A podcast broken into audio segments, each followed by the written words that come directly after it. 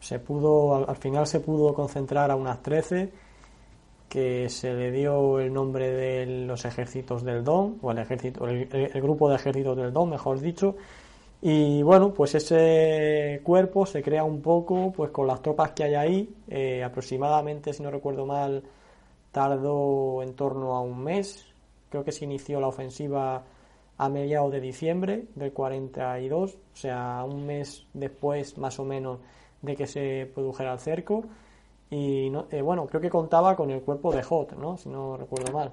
Eh, este ataque el, el, cuarto ejército panzer de Hot o lo que quedaba de él. porque, digamos, porque digamos, hay un cuerpo completo que se queda en Stalingrado. Hay otro cuerpo completo del ejército de Hot que se había cedido mucho antes al grupo de ejército A, que está en el Cáucaso, cubriendo una zona realmente enorme frente a Lista, frente a, Astrakhan. Hay un cuerpo completo cubriendo, una zona de miles de kilómetros. Entonces, lo que puede, lo que puede reunir en realidad son una división de Panzer, la secta de Raus, eh, más una división motorizada que les llega del frente occidental, más unidades de castadas, mm, recompuestas y vuelta a mandar a la lucha. O sea, básicamente un cuerpo, un cuerpo de Panzer que lo lanza en la zona más eh, al sur, intentando lograr una, una penetración hacia, hacia Stalingrado y hacia juntarse con, con Paulus. Y que eso también en diciembre pudo ser realidad si Paulus se hubiese atrevido, ¿ya? si Paulus hubiese tenido la resolución de arriesgarlo todo y salir y romper eh, las órdenes de Hitler, era una derrota igual, pero era una derrota donde él básicamente iba a salvar buenas partes de su ejército.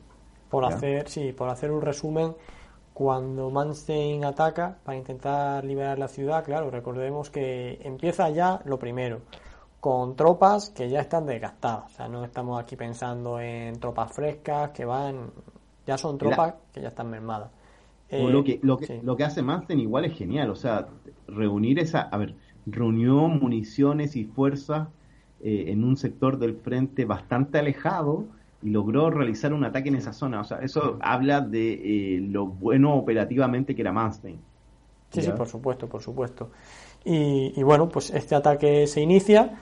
Eh, los rusos, que ya llevaban un mes mm, preparados en la zona, comienzan entonces ofensivas por el flanco izquierdo, ya no de las tropas de Manstein, sino del propio frente oriental, que a su vez seguía defendido por italianos y por rumanos, creo, sí, por italianos y por rumanos, y eh, los italianos y los rumanos de nuevo comienzan a replegarse, tanto es así que dicen que, el propio Hitler tuvo que llamar a Mussolini y decirle, oye, llama a, llama a tus generales y diles que por favor tus tropas dejen de retroceder, que aquí no lo, o sea, que nos lo estamos jugando todo, porque si esta nueva ofensiva que lanza Rusia hubiera salido bien, ya no hubiera quedado solo cercado el ejército de Stalingrado, que ya estaba cercado. Podían haber quedado también eh, todas las tropas de que, del ejército del Don y también todo lo que estaba en el Cáucaso. Por eso, tras unos 10 días, si no recuerdo mal, de combate en el que Manstein intenta llegar a Stalingrado y ve que todo su flanco izquierdo peligra, solo le queda esa opción. Él no puede seguir avanzando. Él ha perdido aproximadamente entre el 50 y el 60% de sus, de sus efectivos. Creo que de los 300 tanques con los que empezó, eh, le quedaban solo 70 o por ahí. Entonces, ahí es lo que dices tú, que le dice a Paulos, mira, yo no puedo llegar. Lo que puedes hacer tú es eh, salir con tu ejército, que aproximadamente estamos a unos 50 kilómetros, sal, nos reagrupamos y nos vamos para atrás para poder hacer frente a la nueva ofensiva rusa, que tiene peligro de rodearnos a todos y dejarnos a nosotros aislados más al ejército del Cáucaso. Pero claro, lo que dices tú... Lo chistoso, lo chistoso es que esa ofensiva rusa que se realizó no era la ofensiva principal. Ya, eh, esos pequeños Saturno. La, la operación principal iba a ser Saturno. Esta era una operación subsidiaria que estaba para fijar en el lugar a los italianos. ¿ya? Para que los italianos no pudiesen, para que sobre el frente italiano se ocuparan toda la reserva alemana y rumana y italiana y también húngara. Y eh, los italianos básicamente se deshicieron. Simplemente se deshicieron en combate. porque no tenían munición antitanque, no tenían munición, habían sido abastecidos pobremente. Literalmente, con dos días de ataque, los ejércitos italianos se deshicieron en el frente. Y había una brecha de 100 kilómetros, donde habían solamente unidades sueltas de Tercer Reich, que tenían que resistir aquí y allá. A ver, eso no funcionó como se esperaba. No se logró embolsar a todo el, grupo de ejércitos sur y el grupo de ejércitos del Don y más todos los aliados alemanes, cerca de dos millones de hombres que había en esa zona, un millón y medio en realidad, eh, y con todos sus efectivos, con toda su fuerza. No, no se logró. Pero esa ofensiva estuvo muy cerca de acabar con la guerra y mandó al, ejército alemán en desbandada. de hecho, no sabían dónde se podían, ellos no sabían dónde iban a poder eh, reconstruirse.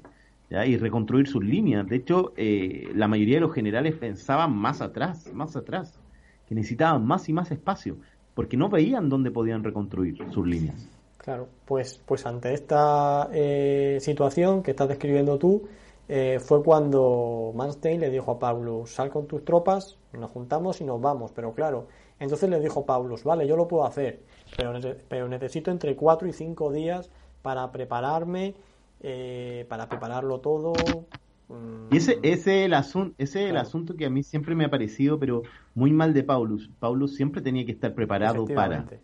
Debería haber estado preparado mucho antes para. Eh, debería haber tenido preparadas sus fuerzas para realizar tronido en cualquier momento y bajo cualquier situación, y no lo estaba. Claro. Y no lo estaba. Entonces, entre que Paulus no estaba preparado, entre que Hitler tampoco le daba la orden de retirarse, y entre que Manstein ya no podía llegar y tenía que retroceder sí o sí, porque lo que se toma la mejor opción. Pequeña, al final. Manstein ahí, toma la mejor opción, dejar, dejar al sexto ejército ahí y ordenarle a resistir como sea. Claro, y eso fue lo que pasó. Y Manstein se retira, no solo él, también la, tropa más al sur del Cáucaso. A Stalingrado ya se le abandona su suerte y se le dice que resista no por nada, sino para concentrar a todos los ejércitos rusos que tenía alrededor de la ciudad, porque si Stalingrado se hubiera rendido, toda la masa del ejército soviético hubiera caído entre las tropas que se estaban replegando. Por lo que realmente la misión de fijar ahí el sexto ejército en un acto ya desesperado, pues era el de que el de quitar presión, el de quitar presión a la ofensiva que ya se estaba produciendo, dirección a Rostov para, para cortar la comunicación. Eh, digamos, que, digamos que el sexto ejército embolsado concentraba, eh, mantenía atendido sobre él a siete ejércitos soviéticos. Siete ejércitos soviéticos. O sea, eh, había una cantidad de fuerzas soviéticas muy grandes concentradas alrededor de Stalingrado y el sexto ejército dio la pelea. ¿ya? Paulus, a ver, no almacenó recursos para, no, no almacenó ni distribuyó recursos para poder escapar, pero sí lo ocupó muy bien para poder resistir, porque el sexto ejército resistió harto tiempo embolsado. En general, muchos ejércitos no resisten tanto con tan poco suministro como él contaba. Por lo cual, eh, yo creo que un, tema de investigación a posterior será, yo creo, para los historiadores de esta área, es si Paulus y Manstein, no a conciencia y a sabienda, prefirieron sacrificar al sexto ejército eh, después de ver que no lograban conectar operativamente y tomaron la decisión a sabiendas eh, de que era mejor perder el, el, sexto ejército ahí mientras ellos recomponían la unidad alemana en la retaguardia. Porque imagínate esos siete ejércitos siendo ocupados en la explotación de, de pequeño Saturno. Hubiese tal vez generado un desastre mucho más grande dentro de los ejércitos alemanes. Por lo cual puede ser que Paulus conscientemente le haya dicho a Paulus, oye, Master le dijo a Paulus, oye, tranquilo, acumula tus fuerzas, acumula tu suministro, intenta seguir ahí y mantente en pie lo más, el mayor cantidad de tiempo posible. Sí, Sí, sí, sí, no, sí,